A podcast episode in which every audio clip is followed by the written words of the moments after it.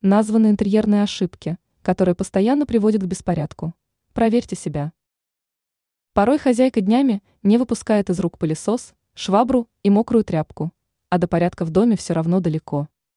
В этом случае нужно начать думать в другом направлении. По мнению дизайнеров, ошибка допущена еще на этапе проработки интерьера. Отсюда и вечный беспорядок. Эксперт сетевого издания Белновости в области дизайна и интерьера Юлия Тычина рассказала, что мешает навести порядок в доме. Хранение.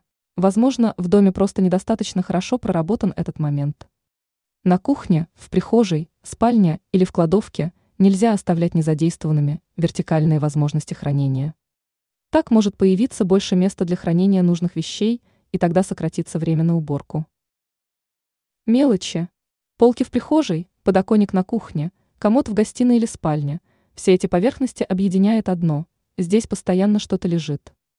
Их поверхности просто притягивают к себе такую мелочь, как чеки, резинки для волос, ключи и прочие нужные и ненужные вещи. На этот случай неплохо бы завести корзины или органайзеры для мелочей. Полки в шкафу. Если они глубокие и вещи на них хранятся стопками, то порядка в шкафу надолго не хватит. Чтобы не тратиться на переделку, вместо выдвижных ящиков можно использовать картонные коробки, корзины или другие приспособления. И вместо того, чтобы усложнять системы хранения, их нужно делать проще и функциональнее. Тогда в доме появится больше свободного места, а у хозяйки больше свободного времени.